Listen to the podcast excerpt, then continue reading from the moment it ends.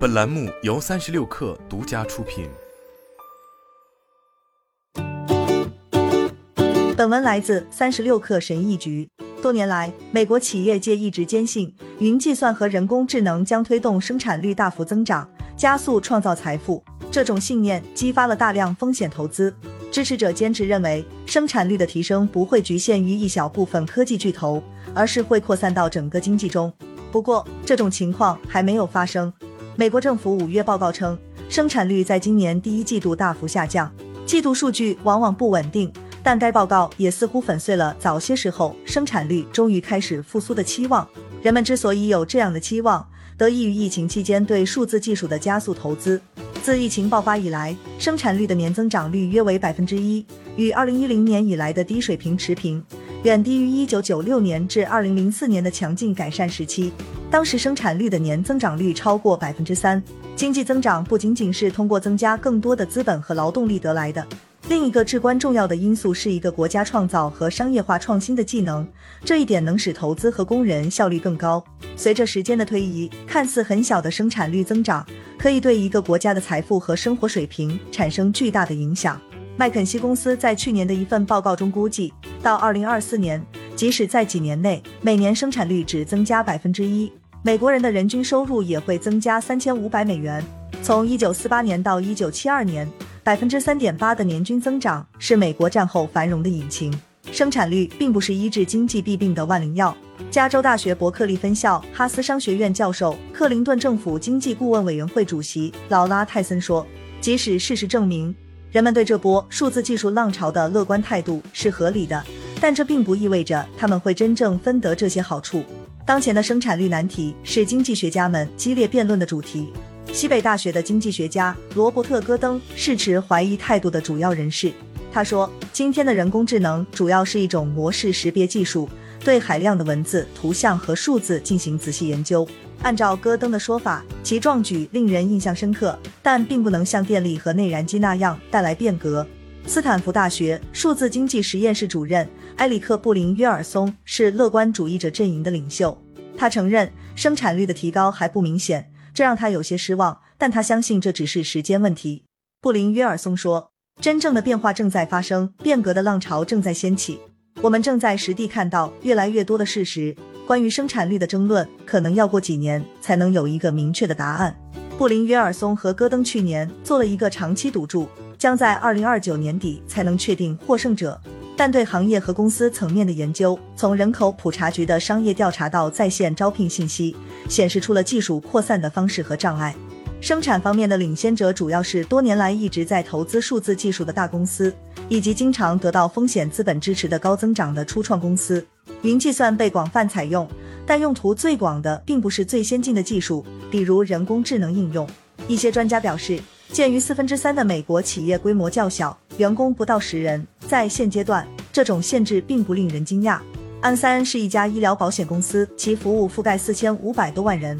该公司约百分之七十五的客户问题现在都是通过数字渠道处理的，包括利用门户网站、移动应用程序和语音识别软件。三年前，数字处理技术的市场份额约为百分之三十。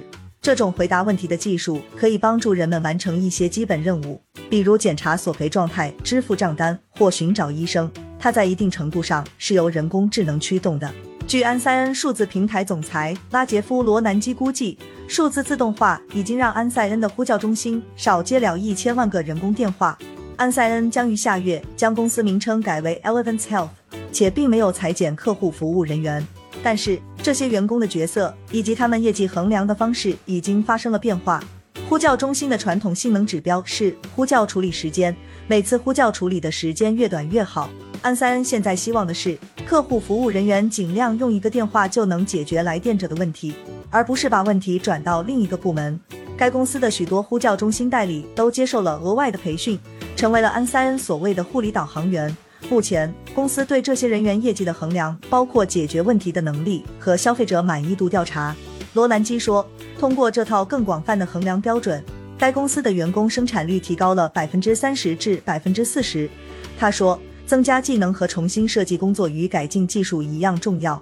罗南基说：“改进技术仅仅是一个开始，从新技术的传播到人们知道如何最好的利用它们，是需要时间的。例如，在十九世纪八十年代被引入的电动机，直到二十世纪二十年代才产生明显的生产率提高效果。当时，大规模生产流水线围绕这项技术重新组织了工作流程。个人电脑革命在二十世纪八十年代就开始了，但直到二十世纪九十年代后半叶，随着这些电脑变得更便宜、更强大，并与互联网相连，经济生产率才真正大幅提高。二十世纪九十年代的复兴得益于企业和风险资本在技术投资上的飞跃，尤其是在互联网和网络初创公司上的投资。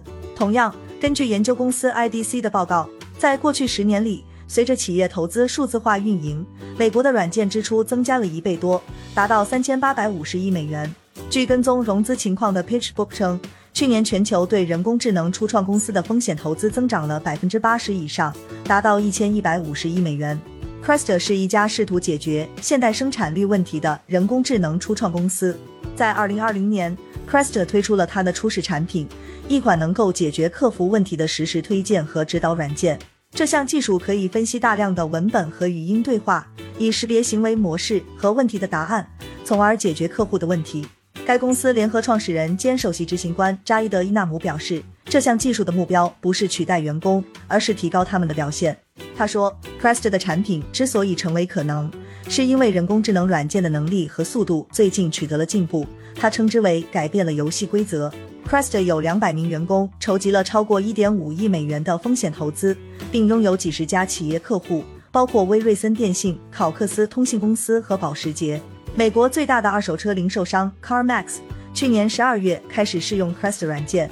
该公司负责战略营销和产品的执行副总裁吉姆莱斯基表示，在进行人工智能试验之前，CarMax 进行了多年的投资，目的是将计算机操作转向更灵活、基于云的系统。